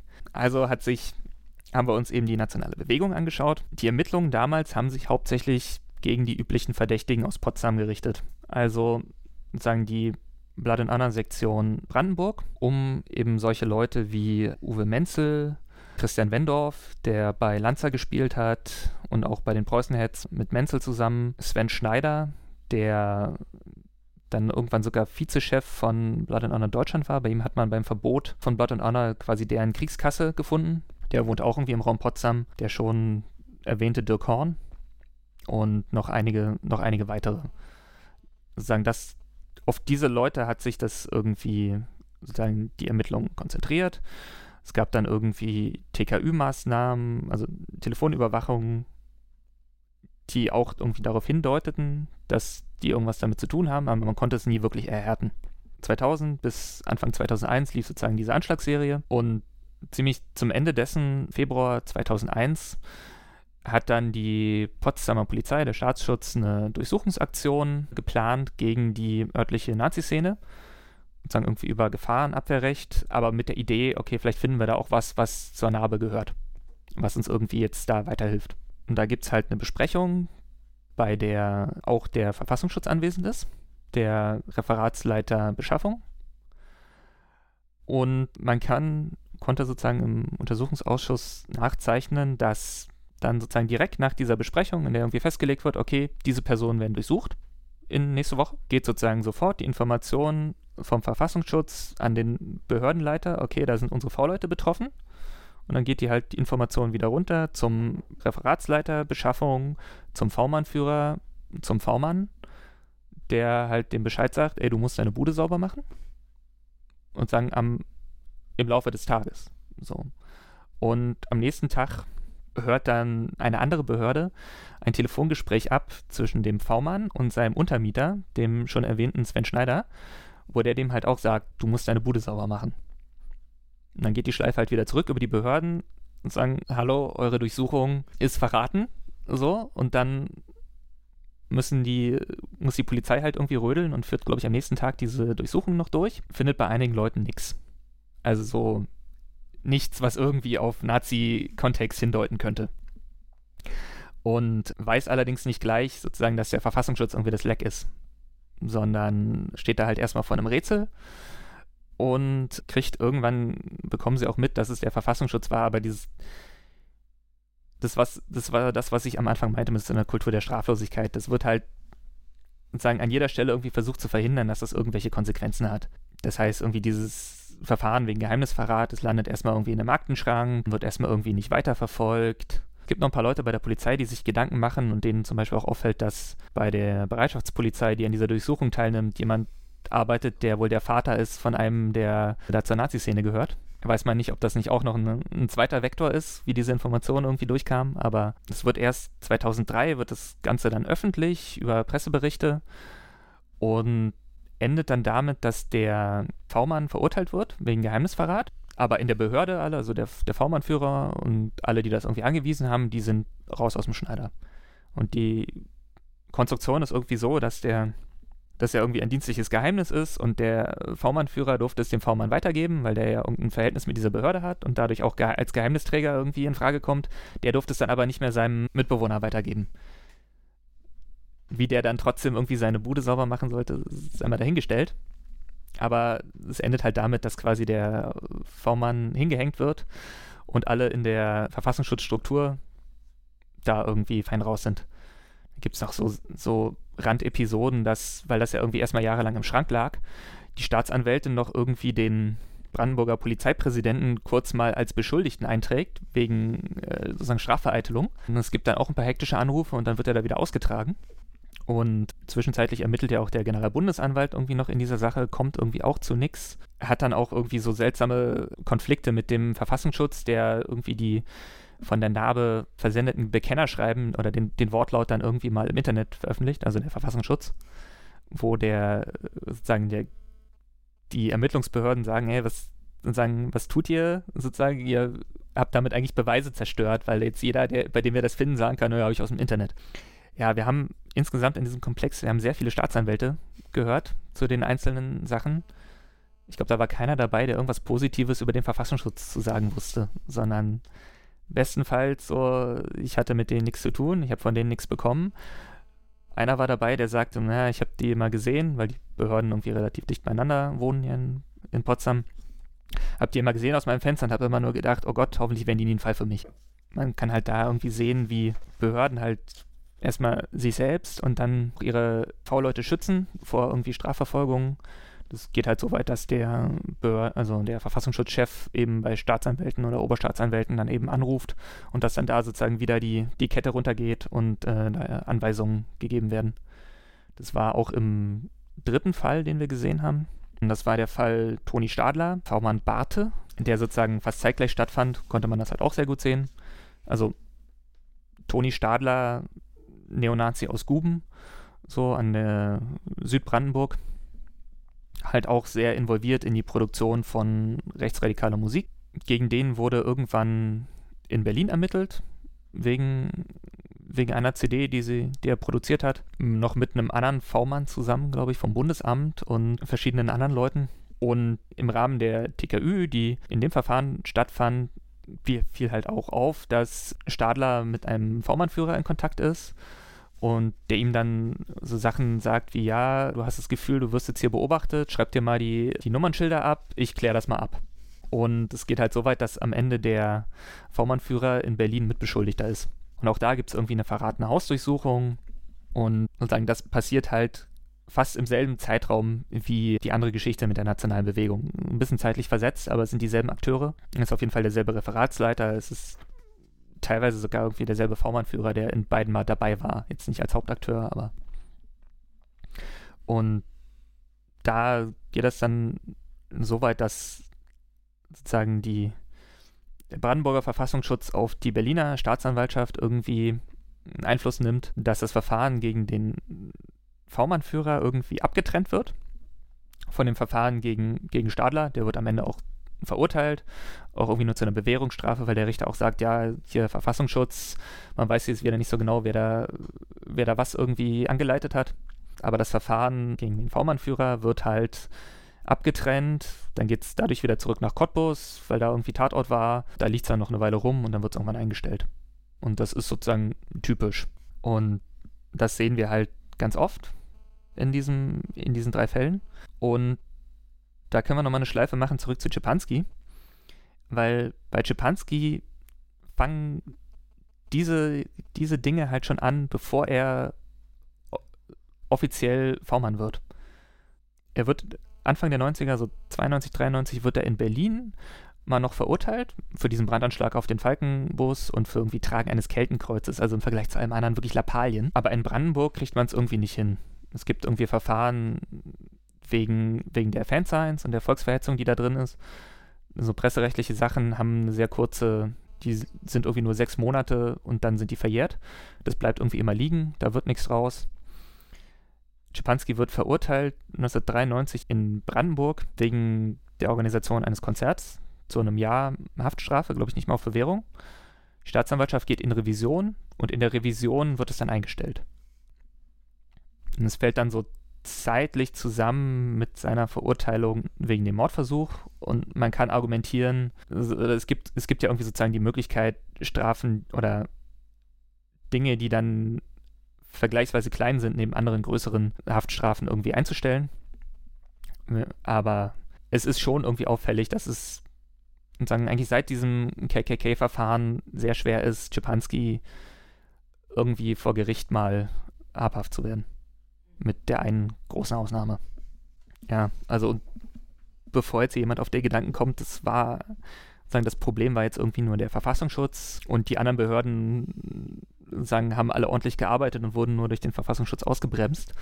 Im, in diesem ganzen Nabe-Komplex fiel auch zum Beispiel auf, dass das Brandenburger Landeskriminalamt auch versucht hat, eigene Quellen in der rechten Szene zu erschließen und glaube ich, de, zu der Zeit nicht in der Lage war, V-Mann Lohn zu zahlen, aber dann sich so beholfen hat, dass man quasi Informationen ausgetauscht hat. Ich habe schon erwähnt, Sven Schneider, der sozusagen Blood and Honor Kader war in Brandenburg, der auch irgendwie so Musikvertrieb hatte und da in dem Bereich aktiv war. Und da hat sozusagen ein Polizist, der gegen den eigentlichen Ermittlungsverfahren geführt hat, hat dann sozusagen versucht, den als Quelle zu erschließen und hat dann dem immer so noch mit einem Experten für die für rechte Musik aus dem LKA hat ihm dann immer so Rechtsberatung gegeben. Hat ihm gesagt, sozusagen, ja, diese Titel kannst du irgendwie problemlos verkaufen, die nimm mal lieber runter. Und da gab es irgendwie zahlreiche Treffen. Und derselbe Polizist hat sich auch mit Uwe Menzel getroffen, ja, dem schon erwähnten Nazi-Musiker aus Potsdam, und hat dem sozusagen in der Befragung einen Großteil des, der Kenntnisse zur, zur nationalen Bewegung offenbart. Und es fiel dann im Ausschuss sozusagen die Bezeichnung, ja, das, der hat den eigentlich nicht wie den Verdächtigen vernommen, sondern eher wie irgendeinen Sachverständigen. Und Menzel hat da, glaube ich, auch irgendwie großen Spaß dran gehabt und hat dann irgendwie, ja, also hat der Polizei, oder hat den dann auch gesagt, ja, das, also, so würde man ja den, den Führer gar nicht ansprechen in den Briefen, die die Nahe da geschrieben hat, sondern eigentlich wäre das irgendwie ganz anders. Und nicht lieber Adolf, sondern irgendwie mein geliebter Führer heißt das. Also völlig absurd eigentlich. Und also auch das LKA hat da irgendwie äh, Schmuh gemacht an der Stelle. Auch die Justizverwaltung, sozusagen die, die Haftanstalten haben halt irgendwie die ganze Zeit mit dem Verfassungsschutz kooperiert und haben sozusagen diese, diese ständige Informationsweitergabe damit ermöglicht. Also das ist sozusagen ein Versagen auf vielen Ebenen in Brandenburg. Genau, das sozusagen auf der inhaltlichen Ebene. Wie würdet ihr denn die Arbeit des Ausschusses und der verschiedenen Fraktionen bewerten? Und auch sowas wie Aktenzulieferung. Wo wurde dem Untersuchungsausschuss vielleicht irgendwie Steine in den Weg gelegt? Ist das eurer Meinung nach alles, was der Untersuchungsausschuss hätte rausbekommen können? Wäre da noch mehr gegangen? Also wie ist sozusagen die Arbeit in Brandenburg von dem Ausschuss abgelaufen und wie, welche Schlüsse wurden eigentlich daraus gezogen? Wie haben die verschiedenen Fraktionen vielleicht auch ähm, sozusagen das bewertet, was sie da in den letzten Jahren rausbekommen haben? Ja, also ich würde jetzt erstmal sagen, dass, dass, dass ich schon den Eindruck hatte, dass von den verschiedenen Fraktionen, also zumindest jetzt mal die AfD nehme ich mal ein bisschen außen vor, durchaus ein Interesse da war zu arbeiten und auch von den, von den Mitarbeitern teilweise echt Großes geleistet wurde, dass da teilweise an, an, an Dokumenten rausgezogen wurden und im Ergebnis mit dem Abschlussbericht ist es, denke ich, auch etwas, mit dem weitergearbeitet werden kann. Also es sind ziemlich viele Wortprotokolle auch noch mit irgendwie in dem, in dem Abschlussbericht. Es war ein bisschen zäh, was so die was so die Leitung teilweise anging. Also wir hatten da so ein paar Termine oder organisatorische Problemchen, die sich so um das Büro des Ausschussvorsitzenden so ein bisschen drehten. Also da gab's, da sind mal irgendwelche Einladungen schiefgelaufen und ja, der hat sich etwas sehr neutral so verhalten. Mit den Akten, das ist, da scheint das das gleiche Problem zu sein wie in allen anderen Ausschüssen auch. Also es gab auch, als im Prinzip schon der Ausschuss zu Ende war, sind noch Akten eingetrudelt und ganz am Anfang gab es auch Probleme, dass besonders beim, beim Bund, bei Bundesbehörden hat man das Problem, dass man da auf Goodwill angewiesen ist. Da gab es halt Probleme. Es wurden, es gab Probleme mit Aktenschwärzungen. Es ist ja auch direkt am Anfang, ich meine, ein oder zwei Anzeigen von Seiten des Ausschussvorsitzenden gegen Unbekannt gab es wegen irgendwelcher durchgesteckten Informationen, die in der Presse waren. Also es war durchaus schon auch das übliche Geplänkel und zähe unterlaufen, bis man sich dann irgendwie auf das Treptow-Verfahren geeinigt hat mit der Akteneinsicht beim, beim Innenministerium bzw. beim Verfassungsschutz dann selber. Das muss dann irgendwann besser gelaufen worden sein. Aber am Anfang ging es halt auch ziemlich ruppig los mit Akten, die nicht kamen und nach und nach man sieht ja im Prinzip am Abschlussbericht, dass es da keine einheitliche äh, Schlüsse gab. Also alle möglichen Fraktionen haben zusammen und einzeln irgendwie Stellungnahmen abgegeben. Das führt zu einem bunten Potpourri an Einzeltexten im Abschlussbericht. Ich glaube, es hat einfach wirklich Zeit gefehlt, sich mit den Themen wirklich, also ich glaube, der, äh, der, der äh, Ausschussumfang war halt way too much, also viel zu groß für das, was sie eigentlich an Zeit tatsächlich und Personal zur Verfügung hatten zu bearbeiten. Bei der SPD hört sich das, oder bei den Regierungsparteien SPD, aber äh, hört sich das eher so ein bisschen an wie, naja, wir wissen, ist viel schiefgelaufen, wird auch so ein bisschen auf die Nachwendezeit geschoben und man hat da jetzt viel gelernt und geht da im Prinzip in die Zukunft und alles ist irgendwie heute nicht mehr so schlimm, wie es damals irgendwie war und wir wissen ja jetzt Bescheid und deswegen war es auch gut. Äh, wesentlich detaillierter und kritischer sind dann eben die linken oder die grünen Stellungnahmen, die auch entsprechenden äh, ähm, Umfang dann einnehmen, die halt eben genau auf diese strukturellen Probleme, die wir überall gesehen haben, zwischen, naja, nicht so ernst nehmen oder mit anderen Dingen sich beschäftigen, Fokus auf was anderes haben, befassen und halt eben auch die Personen, die da im Brandenburger Verfassungsschutz unterwegs waren, etwas kritischer beäugt haben, ja kurz vor Ende oder mit Ende des Untersuchungsausschusses wurde ja in Brandenburg ein neues Verfassungsschutzgesetz auch verabschiedet. Zieht das denn Schlüsse aus dem Untersuchungsausschuss oder steht dem das entgegen? Also ist es zumindest breit kritisiert worden und ist ja dann mit den Regierungsfraktionen Linke und SPD, Linke und SPD auch verabschiedet worden. Soweit ich weiß. Gibt es da einen Zusammenhang oder ist das sozusagen ein bisschen losgelöst voneinander gewesen? Ich habe da jetzt die zeitliche Abfolge nicht ganz parat, aber das lief ein bisschen parallel. Also es war der Abschlussbericht auf jeden Fall noch nicht fertig und ich glaube, es ging im Januar diesen Jahres auch schon los, dass der Innenminister in so einem Alleingang den Verfassungsschutz aufgestockt hat. Das hat er irgendwie durch um Umschiebungen von Personal in der Innen im Innenministerium irgendwie durchgezogen. Und dann stand halt die Verfassungsschutzreform an. Und da sollten Erkenntnisse aus, aus, auch aus dem Bundesuntersuchungsausschuss irgendwie einfließen. Aber grundsätzlich folgt man da dem Trend, den gerade irgendwie alle Polizei- und Verfassungsschutzgesetze folgen, irgendwie so ein bisschen technisches und ja, also Befugnisse ausweiten und Personal ausweiten, eigentlich so das, was halt immer am Ende eines solchen Skandals irgendwo steht. Und da wurde dann auch in einem Deal mit zwischen SPD und Linken sozusagen auf bestimmte Mittel verzichtet. Ich glaube, so den Staatstrojaner hat man rausgelassen. Dafür hat dann die Linke dann auch zumindest weitestgehend zugestimmt. Grundsätzlich wollte man ausschließen, dass solche Personen, die eben mit so einer kriminellen Vorgeschichte wie Carsten Schipanski, dass die nicht mehr als V-Personen geführt werden können. Also es sollte das V-Personenwesen ein wenig klarer definiert werden. Es ist aber selbst heute auch noch mit durch Ausnahmeregelungen also denkbar, dass Kriminelle eben beim Verfassungsschutz V-Personen werden. Ein Fall Schipanski so mit Mordversuch wäre jetzt nach dem neuen Gesetz nicht so ohne weiteres möglich, aber dennoch.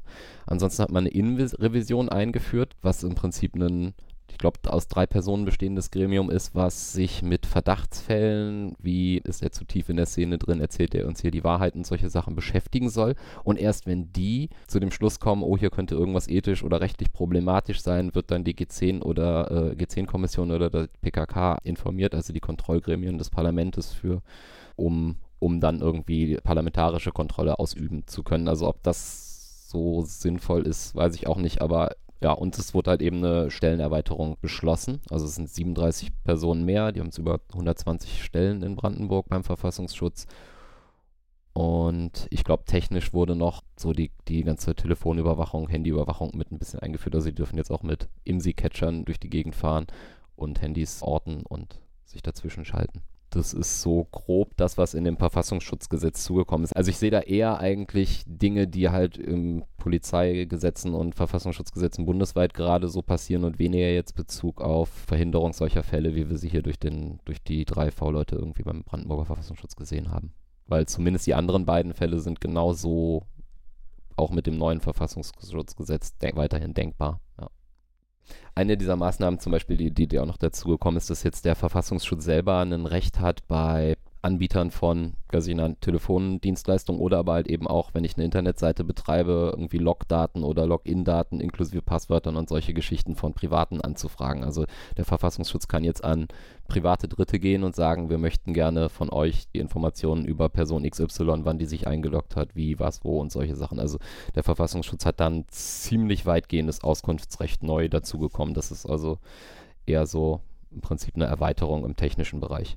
Im Bereich der Parlamentarischen Kontrollkommission wurde dann noch ein ständiger Bevollmächtigter der PKK eingesetzt, der unterstützend im Auftrag der PKK und weisungsgebunden durch die PKK eben beim Verfassungsschutz nachfragen und Sachverhalte prüfen soll. So, das ist noch das weitere Neue. Die einzelnen Bewertungen der Obleute aus dem Untersuchungsausschuss, die lassen sich ja nochmal in der zugehörigen Pressekonferenz bei euch nachhören. Ihr habt die ja online gestellt oder zumindest Teile davon online gestellt. Ja, der Untersuchungsausschuss ist zu Ende. Gibt es denn trotzdem noch weitere Folgen dann von eurem Podcast? Also ich würde sagen, mit dem, mit dem Podcast sind wir jetzt erstmal fertig in der Form.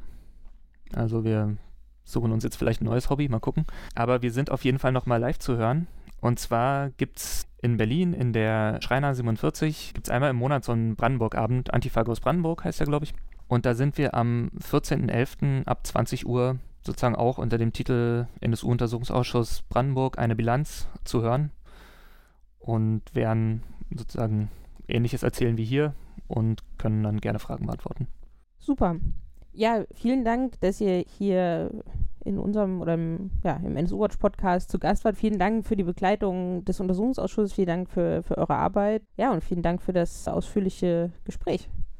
Ja, vielen Dank, dass wir hier sein durften. Ja, und das war die 35. Folge von NSU Watch Aufklären und Einmischen. Wie immer verlinke ich weitere Informationen, wenn ihr noch noch tiefer ins Thema einsteigen wollt, in den Link zum Podcast. Das heißt, die Verbindung zum Weißen Wolf, nochmal die Podcast-Folge, wo es um den erwähnten Anschlag am Vettelbahnhof geht, die Prozessprotokolle, die sich mit Brandenburg auseinandersetzen, natürlich die Links zur Veranstaltung und zu euch äh, zum Podcast Gesprächsaufklärung.